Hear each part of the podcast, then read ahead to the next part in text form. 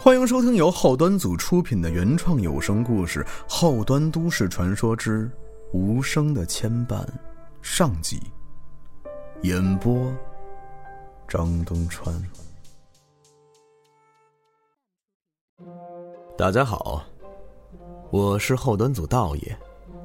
有个问题憋在我心里很久了，那就是有多少人会把我想象成林正英？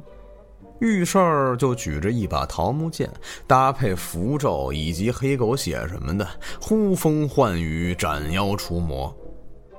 至于我为什么会这么想，那是因为确实有人是这么理解的。还有一种就是有人会把我当成几年前特别流行的那种小说里边的世外高人。会偶然发现某个偶遇的主角大祸临头，或者是命运多舛，我就需要自己主动上门求着人家让我拯救。我愿意抛弃自己多少年的修行，不惜背负骂名，也不怕被世人误解，只为了救你一命，或者传授给你什么。没记错的话，这种类型的角色，结局都挺惨烈的。我不想说第一种人是否存在，总的来说骗子居多，但第二种情况真的只是小说的情节需要，杜撰而已。这种人物出现的目的，仅仅是为了让主角凭空得到金手指，好改善作者最初那些逆境的设定，给平凡人一个不平凡的理由。何况法不轻传，道不见脉，师不顺路，医不叩门。宁可坛前饥饿死，不将道法送人情。在师道传承上，这几句老话自古有之。每个人的理解虽然稍有不同，可说到底还是一个意思：太容易得到的都不会被人重视，总得给后人留条路。而且普遍大众认知的道教都很表面，就像海上的浪花而更深层的道，像深海，穷极一生都参悟不透。我看到很多道友群里的小朋友，一上来就说自己看破红尘了，要出家，或者是要修仙练法术什么的。你说你都没看过红尘呢，怎么能说自己看破了红尘呢？全都是无稽之谈。佛种来世，道修今生。修道的人更喜欢顺其自然，尽人事，听天命。信仰这种事儿啊，很玄。每个人的选择虽然不同，但都值得尊重。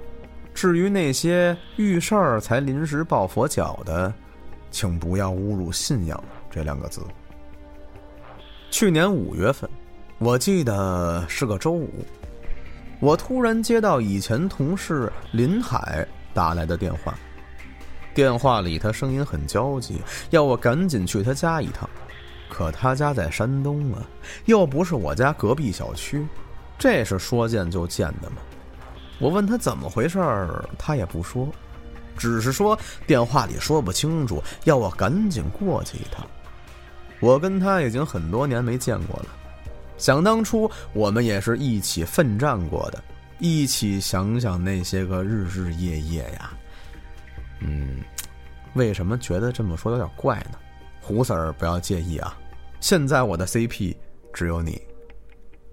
众所周知，程序员的工作纯粹是拿命怼，所以之后我们都各自离职了。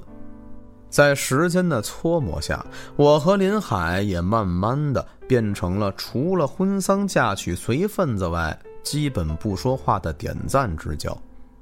他这些年好像一直在做国际物流，朋友圈经常会发一些和黑人的合照。我并没有直接答应他，毕竟最近工作也挺忙的。见我不答应，这林海有点急眼了。上次我结婚你就没来。这次是真有事求你，再不来就太不够意思了啊！我一想也是，我们上次联系还是半年多以前，林海打电话告诉我他要结婚了。这家伙比我大一岁，千挑万选这么多年，终于落听了。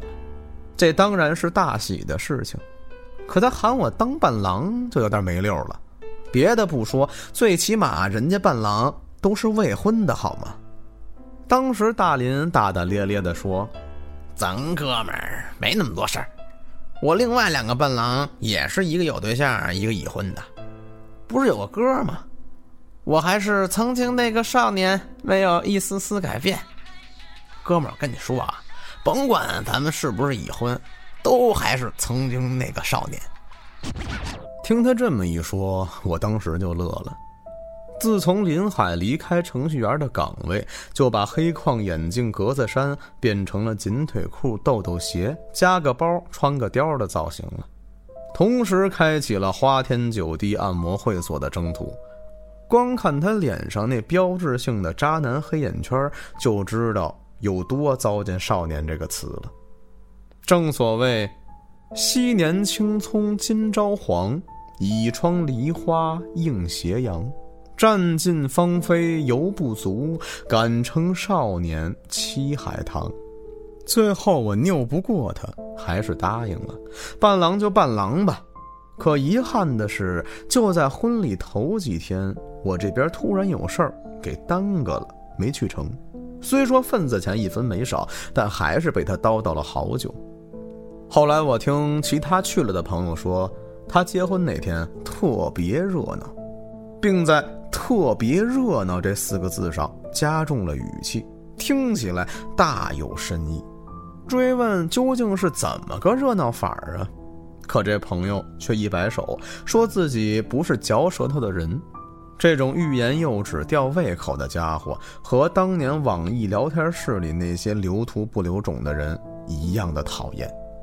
既然这次林海在电话里都把话说到这份上了，再推脱实在有点说不过去了。我刚答应下来，林海就问我身份证号，要给我订票。记忆中他不是这么周到的人呢，看来这次是真有急事儿啊！我到了泰安车站后，林海已经在车站出口等我了。我走近他一看。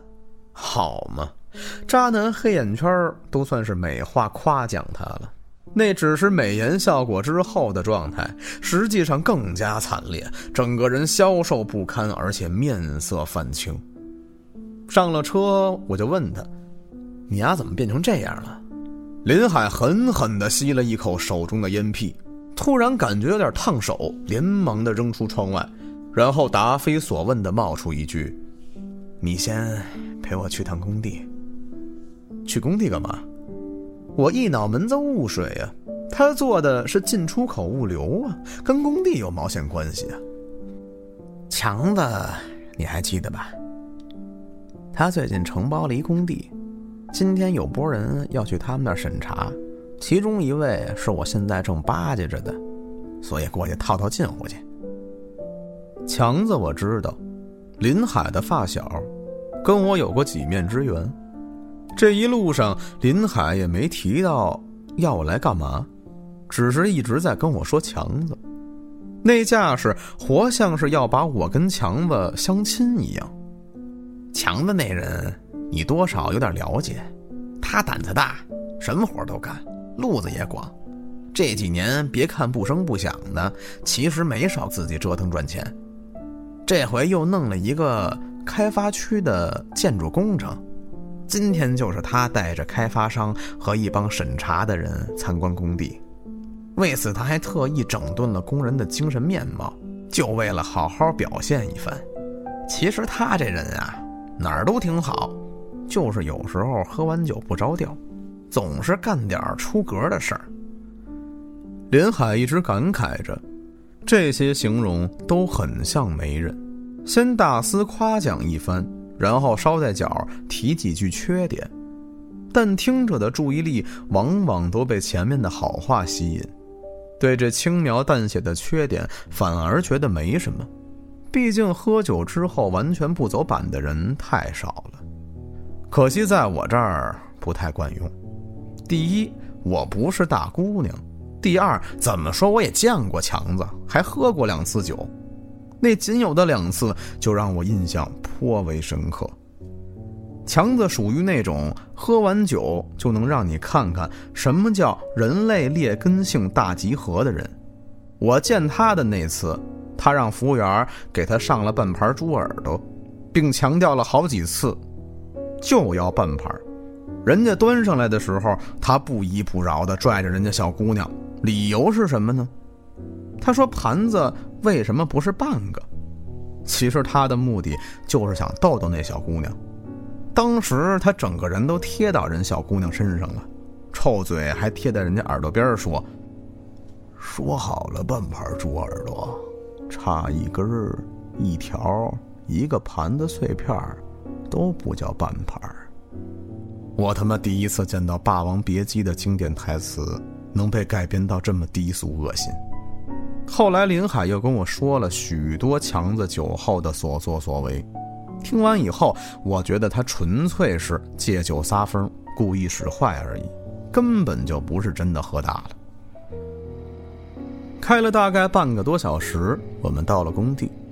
刚下车，老远就看见有大概十几个穿着西裤白衬衣、戴着安全帽的人，聚在一栋正在施工的楼下交谈着什么。其中个子最高、安全帽还反着戴的一个人。形体动作最夸张，尽管见的次数不算多，我还是成功的认出来，那就是强子。林海和我走了过去，强子看见我们就冲我们挥手，连带着旁边的人也一起看向我俩。林海开始不住的点头哈腰，当然，他点头哈腰的对象不是强子，而是那帮审查人员。就在这个时候。他们身后有辆吊车，正吊起来一捆螺丝钢。强子注意到了，他招呼其他人离远点大家也都识相的往一旁让开了几米。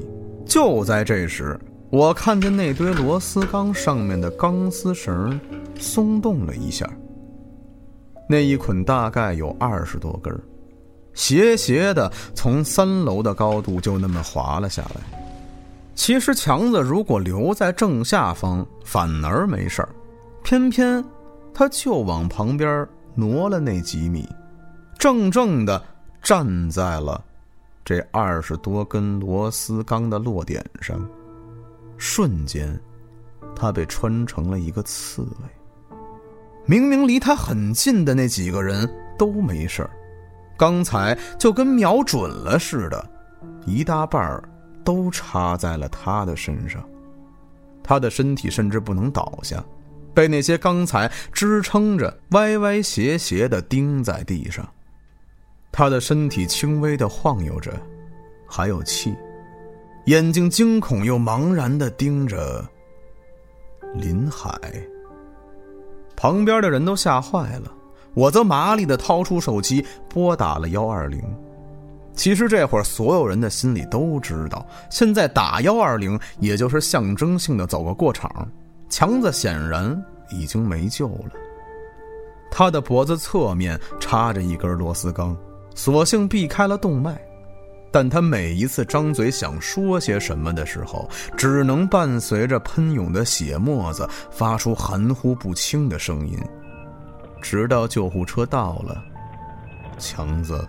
才正式咽气，而林海全程都一直小声的喃喃自语。我凑近了，才听清他说：“马上到我了，马上到我了，马上到我了。”我当时并不明白他念叨的是什么意思，只当他是吓坏了。等在医院帮着忙前忙后把事情处理完之后。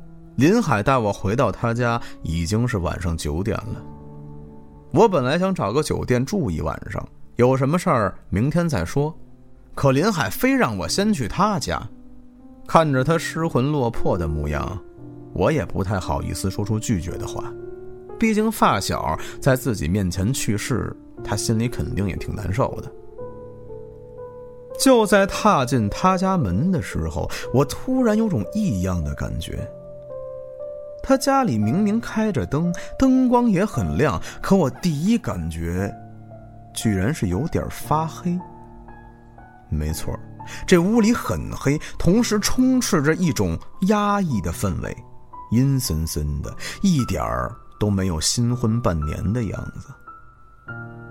这是我第一次见到他的妻子赵雪茹，之前只在朋友圈见过照片，年纪比她小得多。是个九零后姑娘。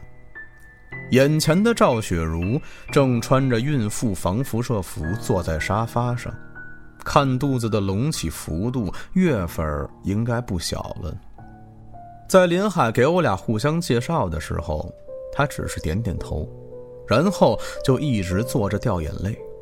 我琢磨，这林海不会不知道孕妇需要保证好心情吧？这么哭，对孕妇和孩子都不好啊。这个时候，林海递给我一支烟，我说：“你快别抽了，你媳妇那还大着肚子呢。”可他不管不顾的硬塞到我手里，长吁短叹着：“哎，我这还不知道有没有命见到我孩子呢。”我把那支烟又塞回到他手里，有些不耐烦地说：“虽然今天这事儿让人难以接受啊，但活着的人不更应该好好活着吗？再说你媳妇和孩子又没得罪你，还有啊，你大老远的把我喊过来到底干嘛呀？有事儿说事儿，没事儿别拿人开涮。”我嚷嚷一通之后，屋里陷入了死一般的宁静。不知过了多久，赵雪茹好像突然意识到了什么似的，问了一句：“今天发生什么事儿了？”林海没说话，我就只好把今天发生的事情大概形容了一下。顾及到她怀孕，血腥场面并没有多提。我说完之后，三个人又陷入了沉默。就在我准备起身告辞，爱咋咋地的时候。赵雪茹突然拿起茶几上的杯子，照着林海就扔了过去，哭着嚷嚷道：“都是你那帮狐朋狗友，活该，都死了才好呢！”这话说的，连我也骂进去了。算了，我想着咱就不跟女士计较了。倒是那个大陶瓷马克杯，就这么砸在林海后背上，看得我直咧嘴。林海却没什么反应。只是看着我嘴唇翕动，我的耐心一点点耗尽。就在我要爆发之前，他终于说话了：“上回我结婚，你不是没来吗？我就另外找了强子当伴郎。”这话他白天说过了，从火车站出来的路上你就跟我说过了啊。再说你俩都认识多少年了，你找他正常啊。林海抓着头发。恐惧的瞪着我。截至今天，我的三个伴郎李志、大刚和强子全都死了，三个人都死了。我觉得下一个就该到我了。林海说着，往窗外瞄了一眼，眼神仿佛被烫到了一般，又缩了回来。不是，你好好说清楚啊！强子我知道，今天看见了，可另外那俩怎么回事啊？你婚礼现场带诅咒是吗？因为当时我没来参加婚礼，自觉理亏，所以他发的朋友圈都点了一个赞，其中有一张合照我印象比较深刻，是新郎新娘和伴郎伴娘一起拍的。一般这种照片都是伴郎伴娘分别站在两位新人旁边，可他们这个合照，那三个伴郎都挤在其中一个伴娘身边，表情非常热切。其中强子的眼睛压根没看镜头，一直盯着那个伴娘。别说，我当时放大了照片看了看，那个伴娘确实漂亮。而且她左边眼角下头有一颗红色的泪痣，还挺显眼的，看得出来，明明没怎么化妆，都能把浓妆的新娘给比下去。他们死了也活该，你也是，有胆子做没胆子扛的。要不是我怀孕了，我非跟你离婚不可。赵雪茹又抄起了一个烟灰缸砸向他，看质地像是石头的，这要是砸上可就刺激了。林海也不傻，闪身躲开了，怯懦的嘀咕了一句：“我也不想这样啊，谁知道他气性那么大呀？”嘀咕完，他扭头转向我，接着说。最开始出事的是大刚，我俩结婚两个月之后，大刚出车祸死了。当时我们也没在意，就觉得他年纪轻轻的挺可惜的。确实，我国每年有数万人死于交通事故，这并不稀奇。林海见我没什么反应，赶紧解释几句：“那是刚听说的时候。”后来去他家里祭拜，听他家人说明情况之后，才觉得死的蹊跷。大刚他要是自己酒驾、疲劳驾驶什么的出事儿，这很正常。问题是大刚他不会开车呀，他是坐出租车的时候被对面逆行的厢式货车给撞的。当时大刚坐的位置又是司机后边，你也知道。通常前面来车的情况，那个位置相对是安全的。可奇怪的是，明明他乘坐的那辆出租车左侧没有任何车辆，而且从监控看，司机如果向左掰轮的话，几乎可以完全躲过那辆货车。可司机却往右掰了一把。结果导致逆行的那辆货车直接从侧面撞到了大刚坐的位置上，当场死亡。在追究责任的时候，司机一直说他看见左边站着一个人，他是怕撞人才右拐的。出租车里有行车记录仪，证明了司机没有说谎。他车的左前方确实有个人影可这个人影在马路上的摄像头里却没有。听他说完后，我看向赵雪茹身后的位置。以往如果我觉得不对劲，就会默念静心神咒：“太上台星，应变不停；驱邪缚魅，保命护身；智慧明镜，心神安宁。”三魂永久，破无丧清。然而今天我没有，哪怕看见了，我也没有念。随后我示意林海继续说，林海舔了舔嘴唇，又看了他媳妇儿一眼，仿佛有些心虚。没多久，李志也死了。他说到这儿，赵雪茹又想扔东西。可他手边只有抱枕和电视遥控器了。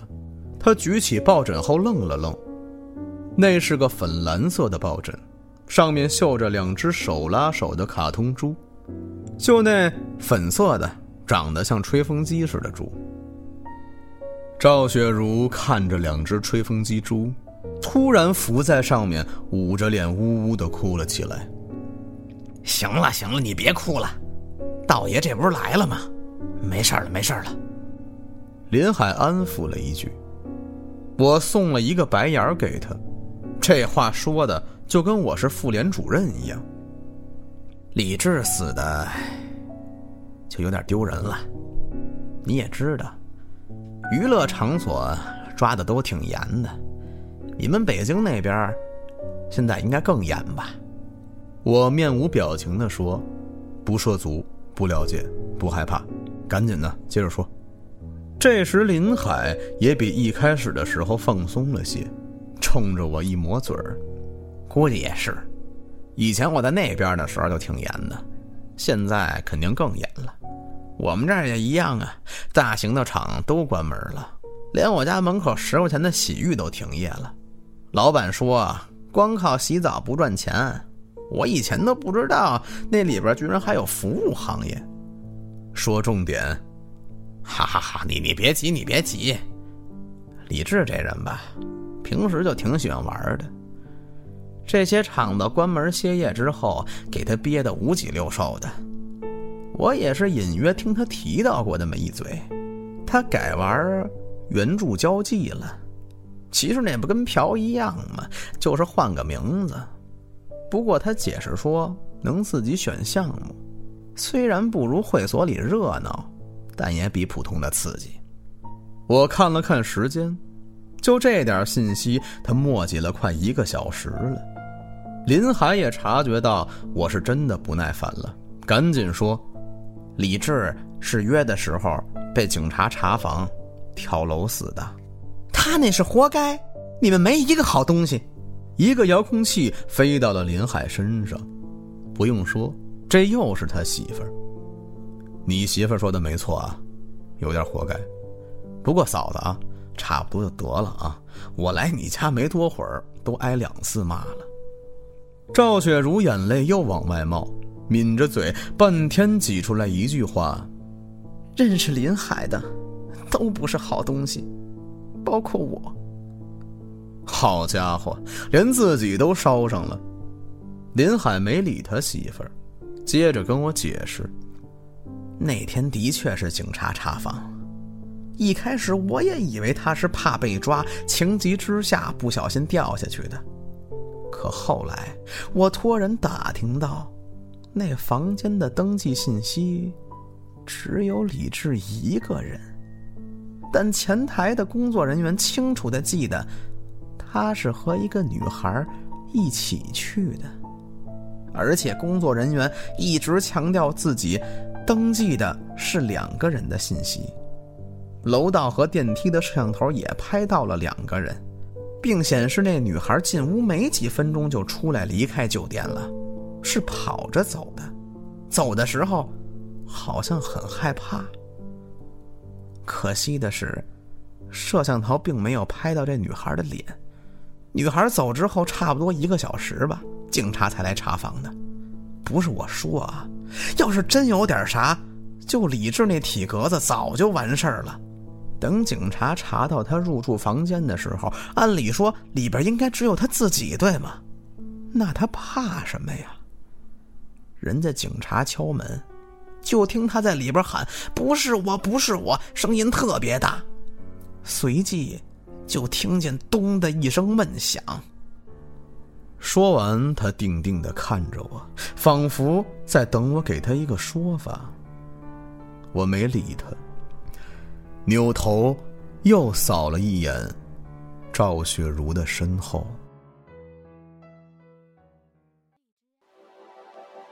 您刚才收听到的是由后端组出品的原创有声故事《后端都市传说之》。无声的牵绊，上集。更多精彩故事，请关注后端组账号，下期更精彩。